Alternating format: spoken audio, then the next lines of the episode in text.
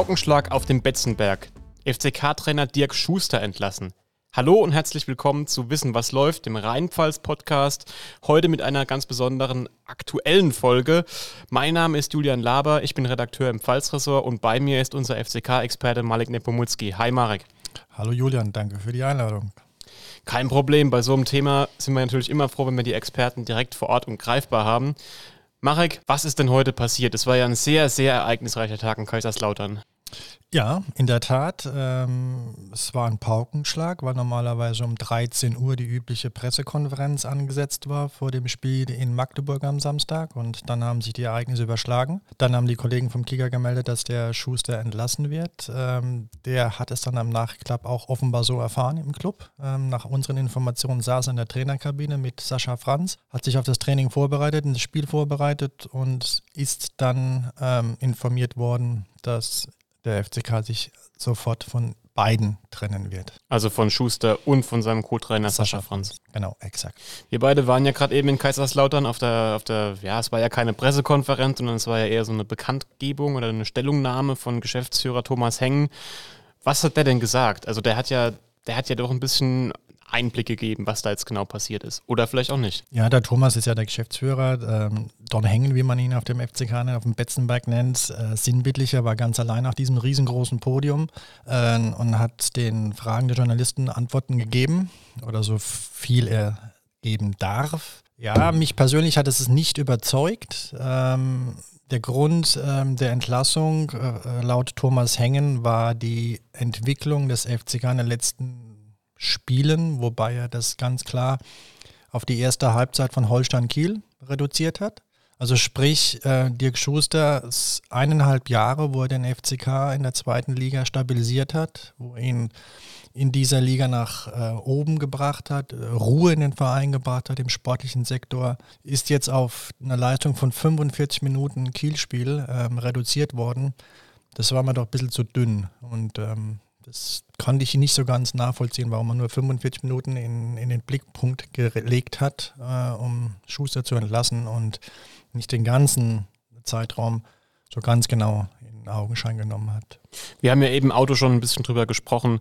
Er hat ja jetzt, es ist ja nicht nur das, dass er jetzt gesagt hat, 45 Minuten gegen Kiel am vergangenen Sonntag war das ja 3-0 verloren. Er hat ja, das ist ja nicht sogar direkt am nächsten Tag bekannt gegeben, die Entscheidung, sondern heute, Donnerstag, heute Morgen jeder, der ein bisschen im Fußballgeschäft sich auskennt, ein bisschen unterwegs ist, der weiß, es kann auch schon mal für einen Trainer, wenn es nicht läuft, in der Halbzeitpause beziehungsweise unmittelbar nach dem Spielschluss sein. Warum denn jetzt diese Pause von vier Tagen, wo quasi noch vermeintlich im Hintergrund der Entscheidung lief, die normalerweise schneller gefällt wird? Ja, offenbar ähm, mussten gewisse Gremien darüber diskutieren. Also das ganz mächtige Gremium am FCK ist der sogenannte Beirat, in dem sitzen die Investoren Giuseppe Nardi und Klaus Diemes, äh, äh, Rainer Kessler, Hans-Peter Briegel und äh, Professor Theis von Latschenkiefer, die sitzen da drin und ähm, die haben laut Thomas Heng am Mittwoch darüber geredet, ähm, wie es weitergeht mit Dirk Schuster und am Donnerstagmorgen, da in dieser Sitzung ist offenbar der Daumen gesenkt worden.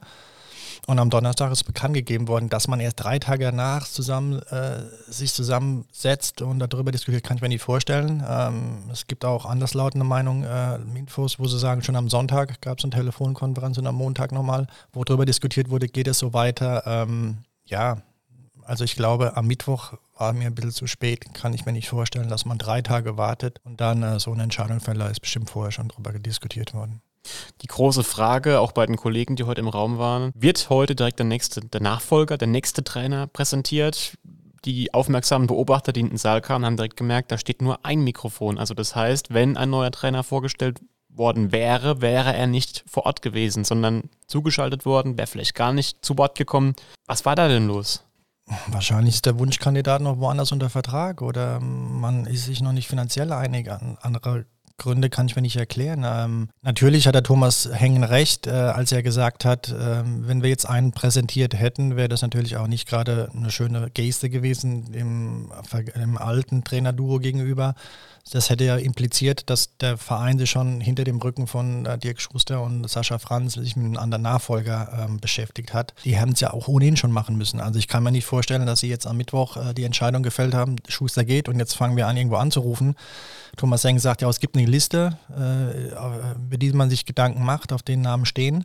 Und ähm, die fängt man jetzt an abzuarbeiten. Also es gab ja schon im Vorfeld eine Liste, wo man sich Gedanken macht, was passiert, wenn es immer so geht. Also hat man sich ja bestimmt schon vorher drüber ähm, Gedanken gemacht. Also der Weg, so wie er jetzt läuft, ist nicht der ideale für den FCK. Da müssen wir mal gucken, wie es weitergeht. Und der Kicker bringt den Namen ähm, Wimmer ins Spiel. Der ist bei Austria Wien unter Vertrag. Ähm, bis 2025, sprich der FCK muss ihn aus dem Vertrag herauskaufen. Ähm, Geht es wahrscheinlich ums Geld und äh, was man so gehört hat heute auch unter den Kollegen, Deswegen ist auch die äh, Presse, äh, diese Konferenz verschoben worden. Das hieß ja erst um 14 Uhr, äh, trifft, äh, tritt der Thomas Henge vor die Medien. Am Ende war es 16 Uhr noch später, dass um 13 Uhr es ein Telefonat gab zwischen FCK und äh, dem möglichen Nachfolger Wimmer. Und ähm, das hat er offenbar Austria Wien herausbekommen hat den Herrn Wimmer zum Rapport bestellt, wird gemunkelt. Also deswegen sind auch diese äh, ganzen Öffentlichkeitstermine heute auf dem FCK verschoben worden. Wenn dem so ist, okay, dann ist es so, aber wahrscheinlich scheint das der Wunschkandidat zu sein. Es kursieren auch andere Namen, Bruno Labbadia, jetzt Miroslav Klose, der auch auf dem FCK bei den Heimspielen letzten Wochen oft gesichtet wurde. Letzten Sonntag wurde auch Thorsten Lieberknecht gesichtet, wobei der einen Vertrag bis 2027 in Darmstadt hat, das kann ich mir nicht vorstellen. Und der pausieren möchte, aus privaten Gründen? Genau, wegen des Schlaganfalls seiner Frau, der es Gott sei Dank wieder gut geht. Ja, also es werden, glaube ich, jetzt sehr viele Namen genannt und wir haben es ja auch in Union Berlin gesehen. Da wurden Namen genannt und am Ende wurde es keine von diesen drei, die da am Ende im Rennen waren. Es wurde ein ganz anderer FCK, Ex-FCK-Spieler, Nenad Bielica. Also wir müssen abwarten, ob es wirklich diese Personalie wird oder ob der FCK einen ganz anderen Kandidaten hat. Und dann ist die große Frage, ist es der richtige? Michael Wimmer ist in Deutschland auch kein unbeschriebenes Blatt. Der war letztes Jahr, Ende letzten Jahres, kurzzeitig Interimstrainer beim VfB Stuttgart in der Bundesliga. War jetzt mäßig erfolgreich, vier, Spie äh, vier Siege, drei Niederlagen in sieben Spielen. Jetzt aber der FCK hat eine Interimslösung präsentiert, nämlich der bisherige Assistenztrainerstab übernimmt das Training. Was denkst du davon?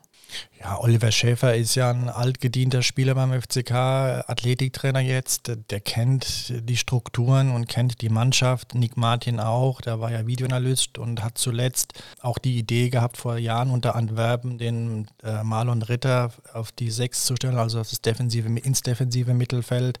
Also die zwei sind schon mit Detailinfos gesegnet, die kennen das Geschäft. Also für eine kurze Zeit ja, aber es sind jetzt zwei sehr wichtige Spiele und da ist die große Frage, sind Sie für diese zwei wichtigen Spiele das richtige Duo, um dieses fehlende Feuer, was Thomas Heng heute äh, bemängelt hat, die fehlende Leidenschaft, die fehlende Bereitschaft in dieser kurzen Zeit zu entfachen, das werden wir sehen, weil am Dienstag im DFB-Pokal gegen den ersten FC Nürnberg geht es um sehr viel. Es geht nicht nur um Prestige und um, um, um Reputation, es geht um sehr viel Geld und offenbar braucht der FCK auch dieses Geld, weil auch intern sagt man, dass dieses Spiel auch aus finanziellen Gründen für den FCK sehr wichtig ist, angeblich. Okay, nun hat Thomas Hengen vorhin seine Stellungnahme beendet, ohne einen Trainer vorgestellt zu haben, mit der Bekanntmachung, man brauche noch etwas Zeit. Wie hast du das alles aufgefasst? Also ein Satz, den unterschreibt jeder, glaube ich. Ähm, er sagt, Sorgfalt geht vor Schnelligkeit, vor Nachdrücklichkeit und da hat er vollkommen recht. Jetzt einen Schnellschuss zu schießen, äh, zu sagen, das ist der Mann, den holen wir, holen den nächstbesten und den setzen wir dahin.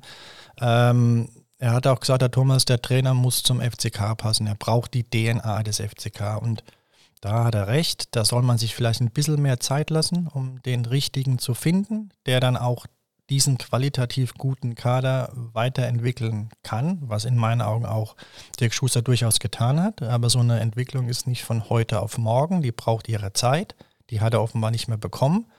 Und ähm, ja, deswegen soll man schauen, dass man jetzt den richtigen Treffer landet um dann in der Rückrunde zu starten, dass der Trainer dann entscheiden, wahrscheinlich mit ins Trainingslager. Am Anfang Januar fliegt die Mannschaft ja ins Trainingslager in die Türkei, dass dort der neue Mann dabei ist und dann die Mannschaft auf die Rückrunde vorbereiten darf, kann, soll, muss. Was denkst du von dem ganzen Vorgang jetzt? Du hast ja jetzt auch schon angesprochen, eineinhalb Jahre Dirk Schuster runtergebrochen auf 45 Minuten. Ja, also. Das ist ein bisschen schwierig, oder? Es kam ja auch immer wieder Statistiken in dieser Stellungnahme von Thomas Hängen zu, äh, ans Tageslicht. Der FCK ist der Laufleistung der Letzt, auf dem letzten Platz und so. Naja, im Endeffekt ist das Ergebnis entscheidend. Eine Mannschaft muss ja nicht unbedingt 200 Kilometer laufen und am Ende verliert sie schon. Wenn die Mannschaft gewinnt, dann sind so andere Werte einfach sekundär. Natürlich ist heute alles in diesem Fußball gläsern. Man kann alles nachprüfen, Zweikampfquoten, intensive Läufe. Aber letztendlich ist es, wie gesagt, nebensächlich. Die Mann der Punkteschnitt ist entscheidend. Gewinnt die Mannschaft? Ähm, ist der Erfolg da?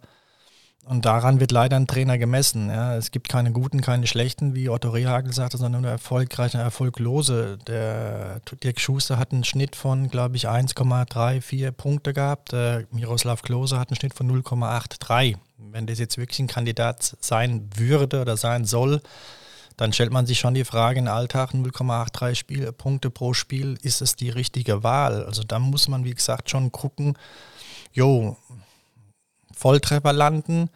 Und ja, was soll ich von den Ganzen sagen? Man, ich fand, Dirk Schuster hat zu dem Verein gepasst. Er war ein unaufgeregter Trainer. Er war ein, ein Trainer, der sehr auf die Analyse ähm, geachtet hat. Er hat jeden Spieler, alle Spieler vorbereitet mit Nick Martin, mit dem Team.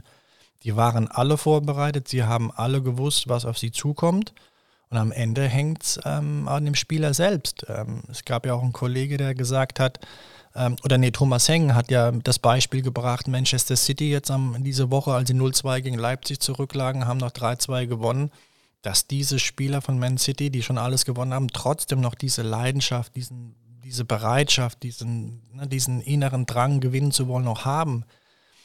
Im Umkehrschluss muss man fragen, haben das alle FCK-Spieler, weil es ist doch eine Grundvoraussetzung eines jeden Profis äh, mit so Gehältern und so arbeitsprivilegierten Arbeitsleistungen, ähm, bringen die alles auf den Platz? Haben sie es alle gewollt oder nicht? Und wenn die es gewollt haben und es nicht konnten, dann muss man über die Qualität darüber nachdenken. Und wenn sie es nicht gewollt haben, dann hat was nicht gestimmt, weil dann hat die Chemie zwischen Trainer und Mannschaft nicht mehr gestimmt, wenn sie nicht alles abgerufen haben.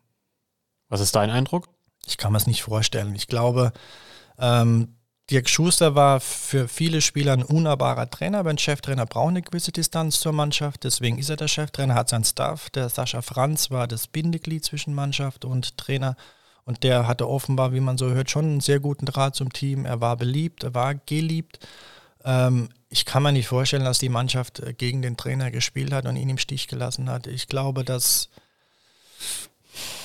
mein Eindruck ist, dass der Druck von, von gewissen Leuten zu groß war und so schnell noch gewachsen ist und man handeln musste, weil Thomas Heng sagt ja auch, die Ambiz der FCK ist ein ambitionierter Verein. Er sieht sich nicht da, wo er jetzt ist. Ähm, dann hätte man es vielleicht auch klarer kommunizieren müssen. Es wurde ja kein Saisonziel ausgegeben. Es wurde gesagt, wir wollen so schnell wie möglich über die 40 Punkte. Das ist die magische Grenze, wo man sagt, dann steigt man nicht ab. Jetzt ist der Verein Elfter. Gut, man muss auch sagen, das Polster zu Platz 16, wo es dann schon ein bisschen brenzlig wird in Sachen Relegation und so, ist zusammengeschmolzen. Aber die 40 Punkte waren ja immer noch ein durchaus realistisches äh, Ziel, was erreichbar war, ne? Korrekt. Ähm, an dem Mediatag im Stadion wurde nie explizit gesagt, wo sie stehen wollen. Es hieß, wir müssen uns weiterentwickeln, wir wollen nichts mit dem Abstieg zu tun haben. Über Ambitionen nach oben hieß es immer, es sind acht, neun Mannschaften da, die um den Titel, um den Aufstieg ähm, spielen. Der FCK ist jetzt nicht unter den Top 6, 7. Da gibt es viel äh, wesentlich andere Teams, die noch schlagkräftiger und andere wirtschaftliche Fähigkeiten haben. So, und wenn man dieses Ziel nimmt, dann ist der FCK mit auf Platz 11 mit 18 Punkten noch im Soll. Ähm, 21 Punkte hat, glaube ich, der Tabellensiebte. Wenn hätte man jetzt 21 Punkte, wäre man auf einem einstelligen wäre es dann trotzdem so gekommen oder nicht? Ähm, an was misst man den, den Rauswurf von Dirk Schuster jetzt, wenn man kein klares Ziel vor der Runde nach außen zumindest artikuliert hat? Vielleicht hat man intern schon eins ausgegeben, das wissen wir nicht. Aber nachdem, wie gesagt, weil nichts gesagt wurde und eine Entwicklung, ja, bis wann will man eine Entwicklung sehen? Hat man das dann gesagt, okay, bis Dezember möchte man das sehen und bis Februar das, bis Mai das? Das hat man alles ja nicht kommuniziert, nur intern. Und daher ist es für uns schwierig zu messen, was waren die Beweggründe, warum das da nicht, da nicht gestimmt hat. Kann ich schwer beurteilen. Gut, dann, dann können wir jetzt nur hoffen, dass der neue Mann, sofern er dann da ist, die, die Rückrunde nutzt. Die hat er ja noch komplett und möglicherweise auch noch einen mehr oder weniger großen Teil der Vorrunde, um das Ziel zu erreichen. Also ich glaube, er wird es allein schon deswegen einfacher haben, weil ihm ganz viele wichtige Spieler zur Verfügung stehen werden. Jetzt hatten wir Boris Tomjak, der sich durch eine Undiszipliniertheit drei Spiele rote Kartesperre eingehandelt hat.